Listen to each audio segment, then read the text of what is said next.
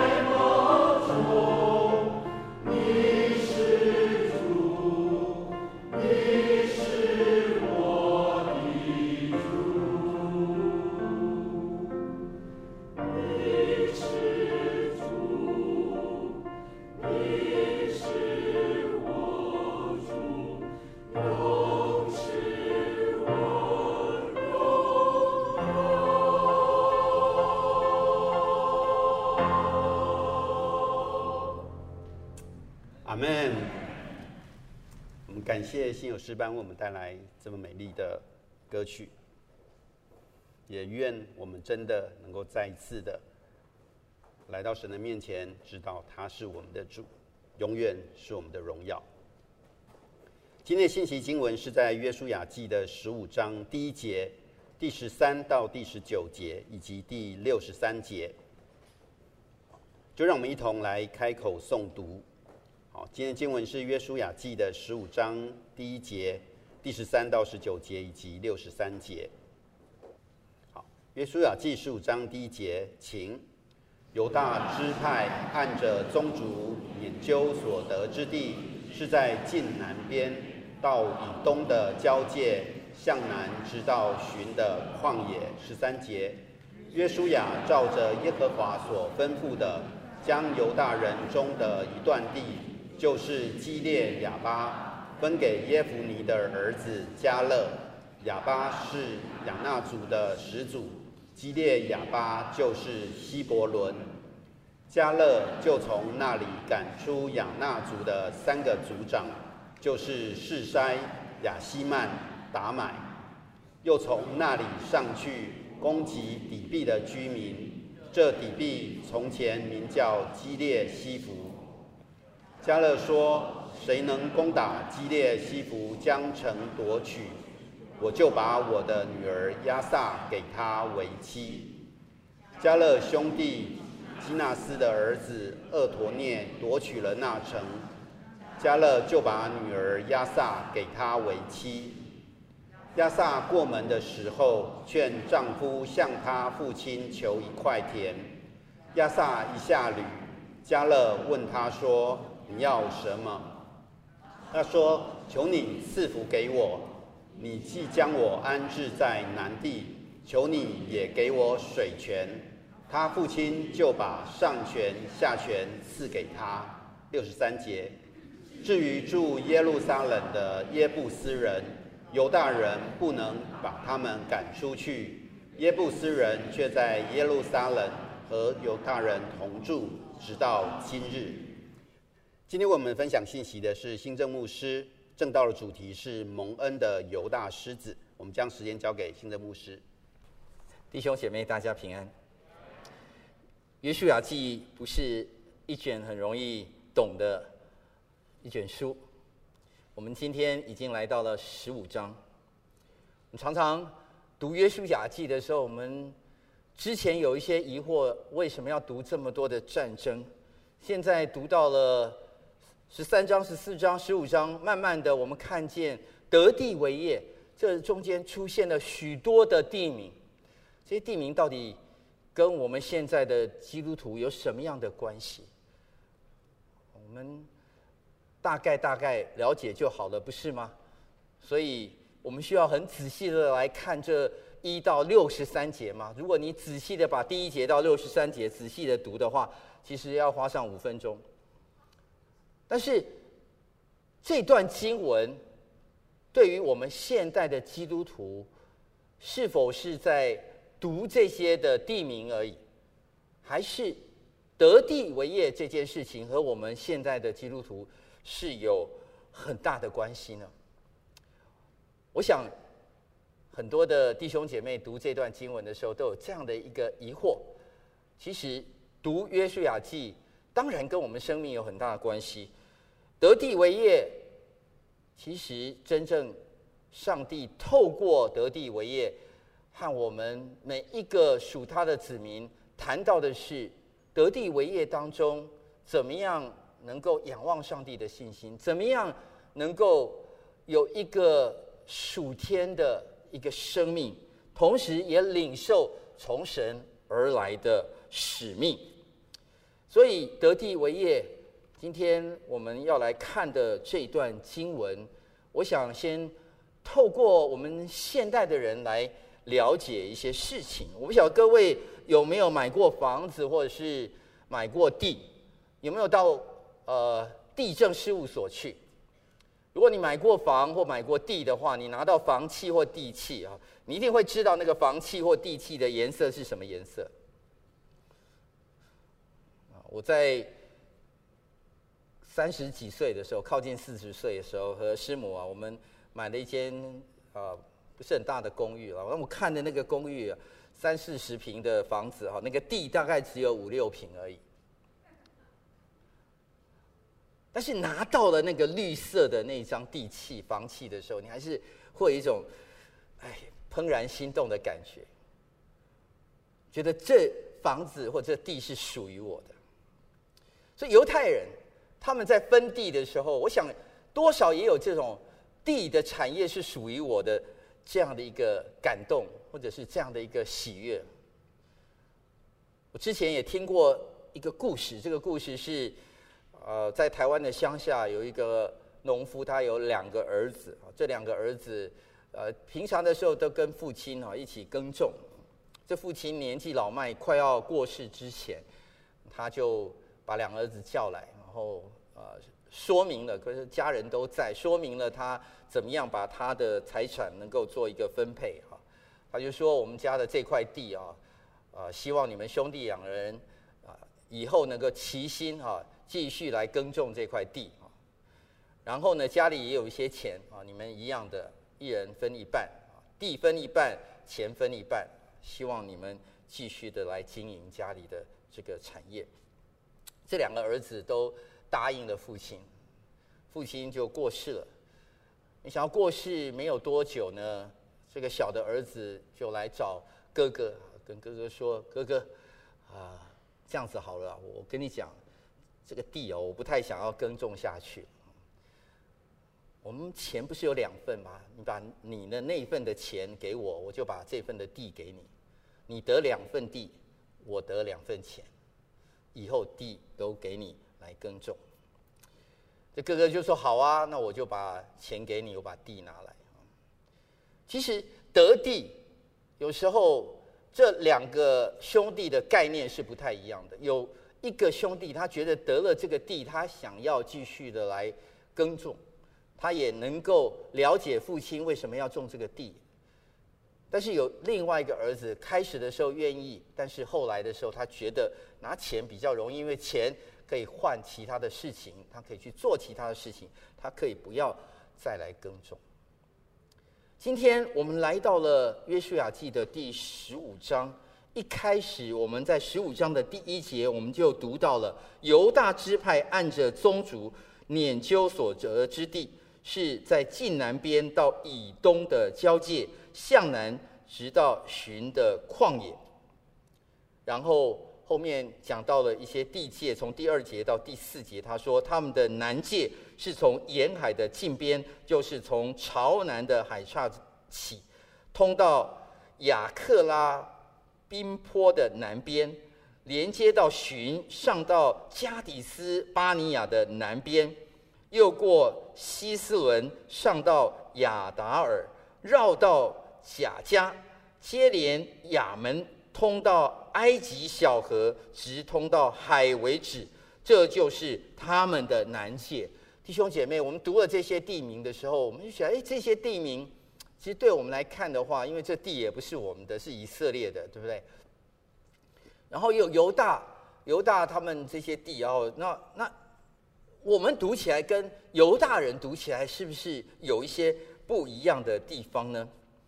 我相信这个时候我们在读约书亚记十五章的时候，我们很快的会去回想，其实在十三章的时候，一开始的时候。圣经说到约书亚年纪老迈，耶和华就对他说：“你年纪老迈了，还有许多未得之地。”然后就交代约书亚，你要去做这些分地的事情。上帝已经把应许之地赐给了约书亚，并且叫他带领以色列人进去了应许之地。要约书亚把这些地分给十二个支派，重点是约书亚已经年纪老迈了。他这时候很可能接近一百岁了，他自己没有办法完成所有的事情，他必须要把这个事情传承下去，分给十二个支派。当然，上个星期我们读的经文在十四章，我们就看见了，在十四章讲到有另外一个人，就是加勒。加勒这个时候他也是年纪有点老迈，他八十五岁，但是他力气还像之前年轻的时候一样，他就跟啊他的伙伴约约书亚说：“哎，你把那个山地那块地，照着之前摩西给我的应许给我，我还要再去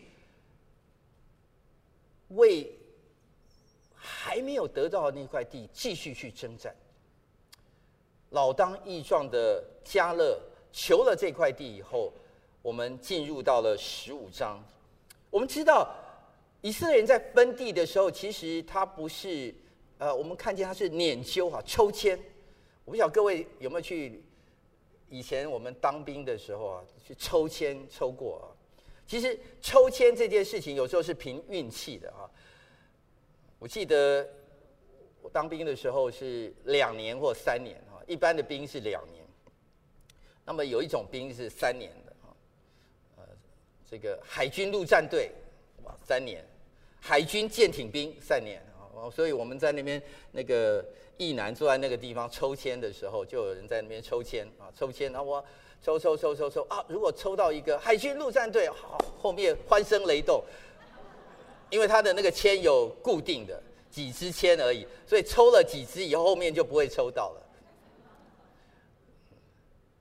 所以这个是抽签拈阄啊，所以犹太人他们在拈阄的时候，其实他们按照他们宗族的人数来抽签。其实，呃，虽然抽不一样的地，但是他们的这个地的大小是按照他们宗族的人数来抽的。越多人，他要抽的那个地地界就越大。这当中当然有一个很重要的背后的一个思考，就是神要透过约书亚告诉以色列人说：你们现在还有一些未得之地，你们要去得这些地回来，并不是分地了以后你们把这些地卖掉。所以得地有两种概念，有一些人得了地，他并不想要真正得地，他想要得地然后卖掉。可是有一些人是得了地以后，他要承受那个使命，说这个地我要按照上帝的心意去做上帝要我在这个地上做的事情。所以这两种不同的概念，让我们可以在读约书亚记的时候，了解为什么上帝要描写这些事情，描写的这么详细。当然，往后的这些经文，我们就知道我们。在分地的时候，为什么犹大支派要放在第一个呢？我记得在二零二零年刚开始，我们来到这个伯大尼这个地方的时候，我们所读的经文是《民数记》。《民数记》在数点这个所有的百姓的时候，我们也注意到犹大支派是第一个被数点的，他是在扎营的这个圣所的东边。然后要出发的时候，犹大支派是站在第一个位置。但是我们最近在读的《创世纪》，在如果你有 follow 我们的信友灵修的话，《创世纪》利亚所生的四个儿子，老大是流便，犹大是老四。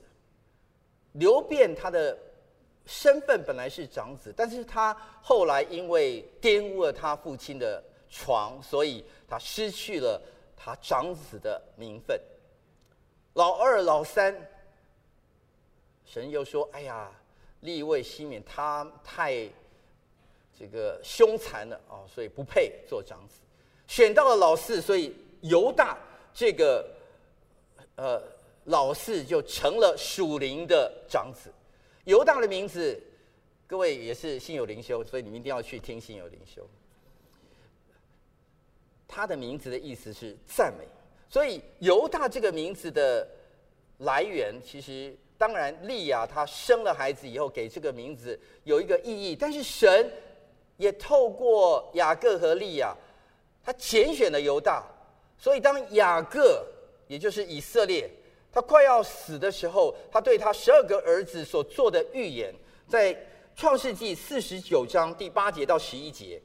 那你就讲到对犹大的一个预言，他说：“犹大，你弟兄们必赞美你，你手臂掐住仇敌的景象，你父亲的儿子们必向你下拜。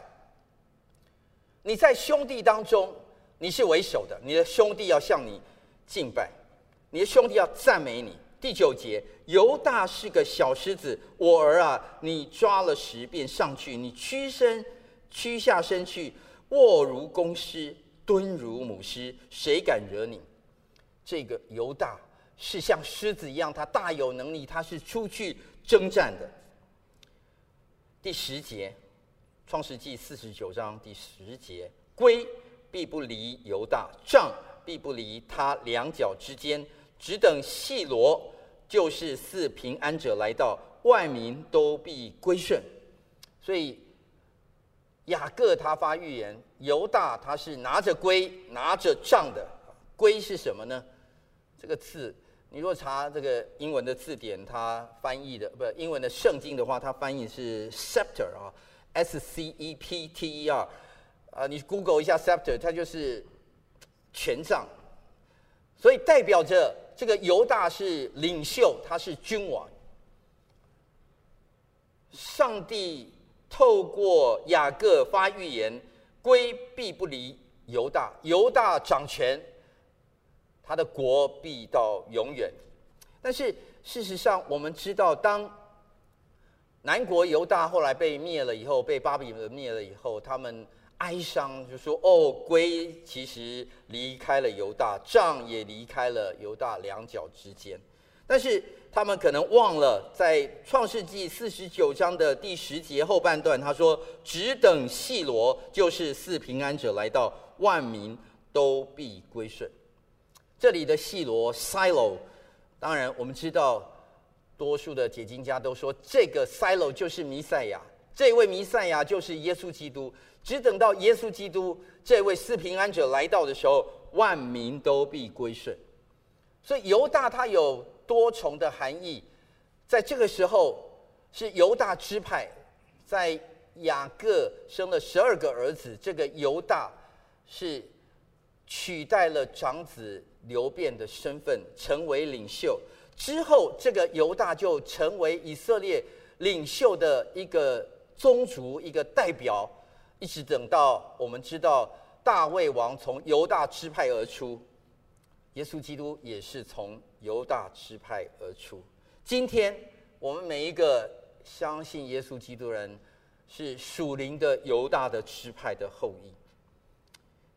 十一节，创世纪四十九章十一节，犹大把小驴拴在葡萄树树上，把驴驹拴在美好的葡萄树上。他在葡萄酒中洗了衣服，在葡萄汁中洗了袍褂。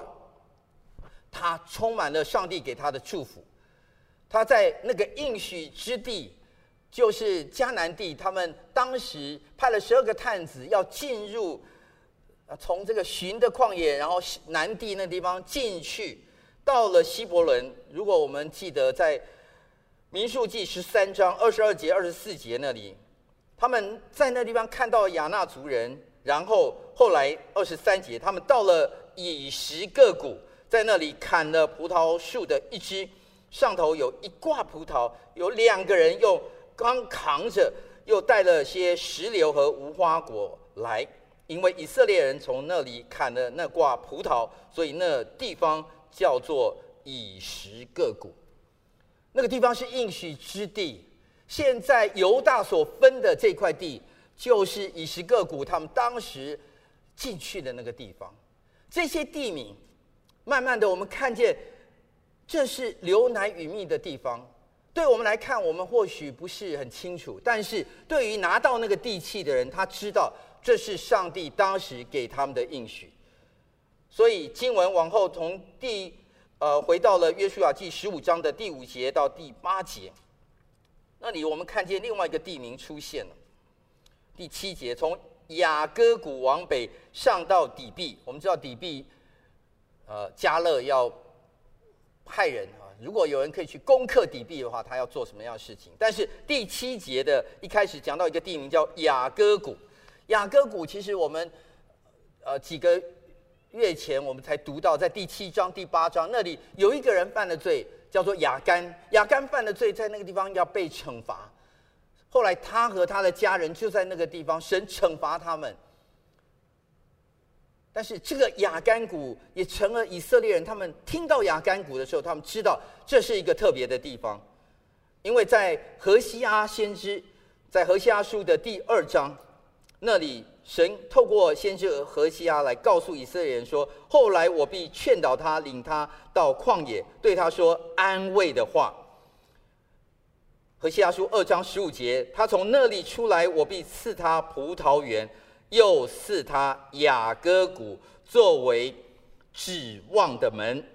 弟兄姐妹，那个地方是上帝要扭转以色列人原先从受咒诅被击打，后面要变成了得安慰、有盼望的地方。所以那个地方叫做 the door，the door of hope，是一个雅各谷，是指望的门。再来，我们又往前读到了，哦，原来在那个地方有个地方。叫做希伯伦。如果你照样你有读信有灵修的话，我们创世纪当亚伯拉罕他的妻子撒拉死了以后，他为他妻子找一块地，后来找了那块地，他自己出钱买了那块地，后来那块地就是希伯伦。希伯伦埋葬了亚伯拉罕，后来他的儿子以撒也埋葬在那里，后来雅各也埋葬在那里。弟兄姐妹，那是他们家的祖坟，这是整个以色列人最重要的基础。他们家如果在那个地方有凭有据买下来的话，就是这块地希伯伦。希伯伦是他们家的地，所以以色列人他们很有感的。他们读到了这些名字的时候，这都是点名做记号的。这里。是 The Door of Hope，这里是我们家祖坟的地方。我们领受了神的祝福，以后要归到神的安息的时候，这是一个地名。上帝给他们许多的祝福，这是上帝要告诉他们的。这块地是神的祝福。当然，我们知道往后的经文到了十。呃，十三节到十九节，后来我们就看见了迦勒啊，他名字又出现了，然后他呃继续要攻克一些地方，但是他这个时候也一样的，他知道他年纪虽然八十五岁，他可以去征战，但是他的后面需要传承。他找到了他的女儿，后来他告诉。他的族人说：“哎，有谁可以上去征战的？我要把我的女儿给他，我的女儿亚萨要给他为妻。当然，我们读到了经文之后，发现后来是迦勒的兄弟基纳斯的儿子，就是俄陀聂，他夺取那个城，迦勒就把女儿亚萨给他为妻。俄陀聂是什么样的人呢？俄陀聂。”我们在后面的士师记的第三章，我们知道这位俄陀聂是第一位士师。这位俄陀聂在士师记的第三章那里说，以色列人呼求耶和华的时候，耶和华为他们兴起一位拯救者救他们，就是迦勒的兄弟基纳斯的儿子俄陀聂。士师记第三章第十节怎么样来描写俄陀聂？他说，耶和华的灵降在他身上，他就做了以色列的士师。出去征战，耶和华将米索波大米王古山利萨田交在他手中，他便胜了古山利萨田，于是国中太平四十年。弟兄姐妹，我们看见了约书亚，他传承了这些地要给十二个支派，我们也看见了加勒要把他征战的这个属灵的传承。给了俄陀聂，后来我们当然也看见了他的女儿来求一块地。这块地其实有一点点缺点，就是这块地蛮大的、蛮好的，但是这块地少了水泉。所以在经文，我们回到了约书亚记的十五章，在那里他跟父亲求说：“哎呀，你给我地，也求你把那个水泉给我。”他的父亲就是加勒，就把上泉跟下泉都赐给他。弟兄姐妹，我们透过这段经文，我们知道，如果地上的父亲像迦勒会把该给孩子的赐给他的女儿跟女婿的话，那么马太福音第七章十一节那里说到。你们虽然不好，尚且知道拿好东西给儿女，况且你们在天上的父，岂不更把好东西给求他的人吗？弟兄姐妹，神要给我们今天的每一个人什么样的东西呢？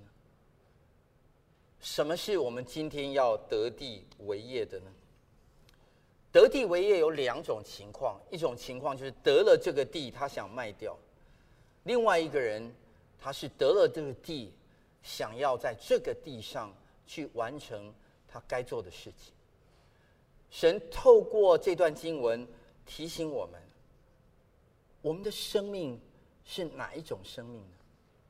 在这段的经文当中，神已经透过了约书亚对犹大。的一个支派所分配到的地，我们知道这块地在经文的最后面，有一些人，以色列人，即便他们是犹大支派的，我们看见了十五章的六十三节。至于住在耶路撒冷的耶布斯人，犹大人不能把他们赶出去，耶布斯人却在耶路撒冷与犹大人同住，直到今日。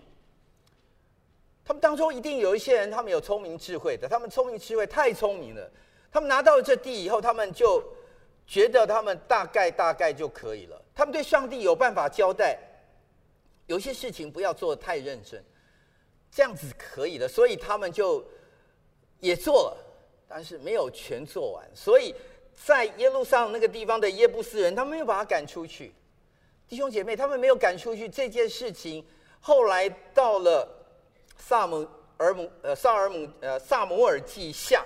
第五章第六节到第九节，我们知道大卫来到了耶布斯这个，呃，就是后来他所立为首都的耶路撒冷那个地方的时候，他知道他要攻这个城，他邀请了一些他想到的是一些老弱残兵啊，瘸子、瞎子，有一些是流亡地痞，但是这些人最后。跟着大卫上去得了那块地。当时在约书亚记十五章六十三节，这里没有得的，现在大卫得了。但是我们也知道，这个得地是一个属灵的代表。今天神已经把大卫，并且他的后裔，大卫的根，这个耶稣基督，在启示录第五章。那里让我们看见，在幕后的景况是什么？启示录第五章那里说到，长老中有一位对我说：“不要哭，看呐，犹大支派中的狮子大卫的根，他已得胜，能以展开那书卷，揭开那气印。”最后在启示录第五章第七节，这羔羊前来，从坐宝座的右手拿了书卷。弟兄姐妹，神。让我们看见了，在启示录那里，在羔羊的宝座那里，这位犹大的狮子大卫的根，他已经得胜了。当我在崇拜的时候，我唱刚刚我们所唱的《活祭》，我在第一堂已经唱过了。我自己在选这个诗歌的时候，我唱了很多遍。我每次唱到那个副歌的时候，副歌说：“高我用我，从天下降下火。”我每次唱那歌的时候，我我常常唱不出来。我想我们是何等的人？我们凭什么神要高我们，要用我们，还要降下圣灵活在我们身上？其实我们是不堪的人。我们是老弱残兵，我们信心很小。每一次叫我们出去的时候，我们走了两步又退了两步。我们有很多很多的限制。我们不像迦勒，但是上帝说：“我还要用你，我拣选了你，犹大的狮子，我拣选了你。”其实我们知道，那个在启示录里得胜的是耶稣基督。神已经得胜了，靠着。耶稣基督他已经得胜了，但神也透过了耶稣基督呼召了我们今天这群人。我们算是老弱残兵，但是我们愿意跟随的时候，神要膏我们，神要用我们。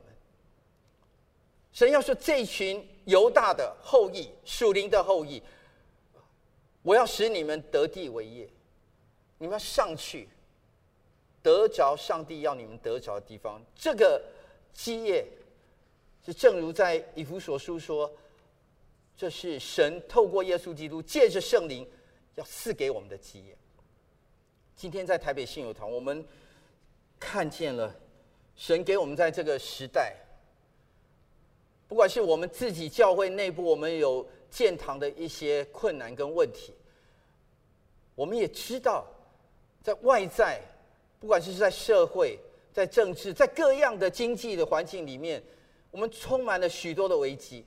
但是在这个困难危机当中，犹大的狮子已经得胜了。那得胜的犹大狮子，他呼召了你，也呼召了我。我们得了那个地，你要做那个大儿子，按照父亲的心意去执行你当执行的事情，或者你想要当小儿子，把它卖了，换了钱。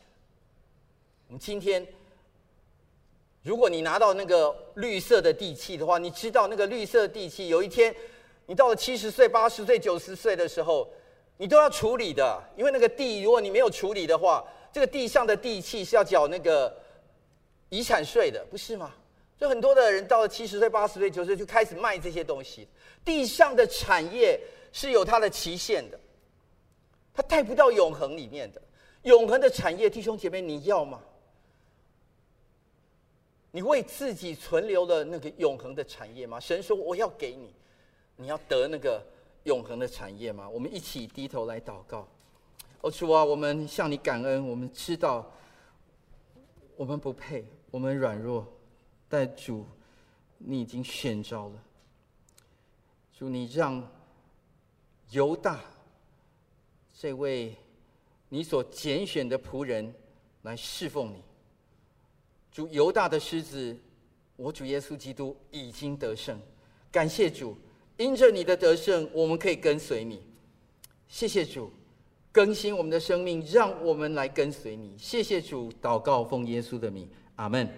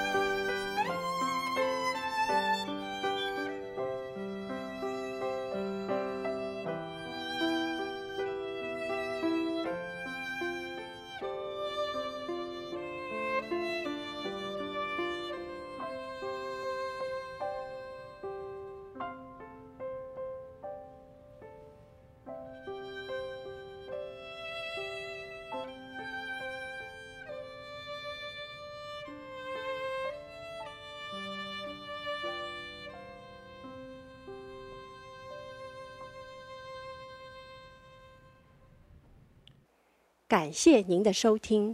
若需进一步详细资讯，请上本堂网站：www 点 hfpchurch 点 org 点 tw。本堂地址：台北市罗斯福路三段两百六十九巷五号。谢谢。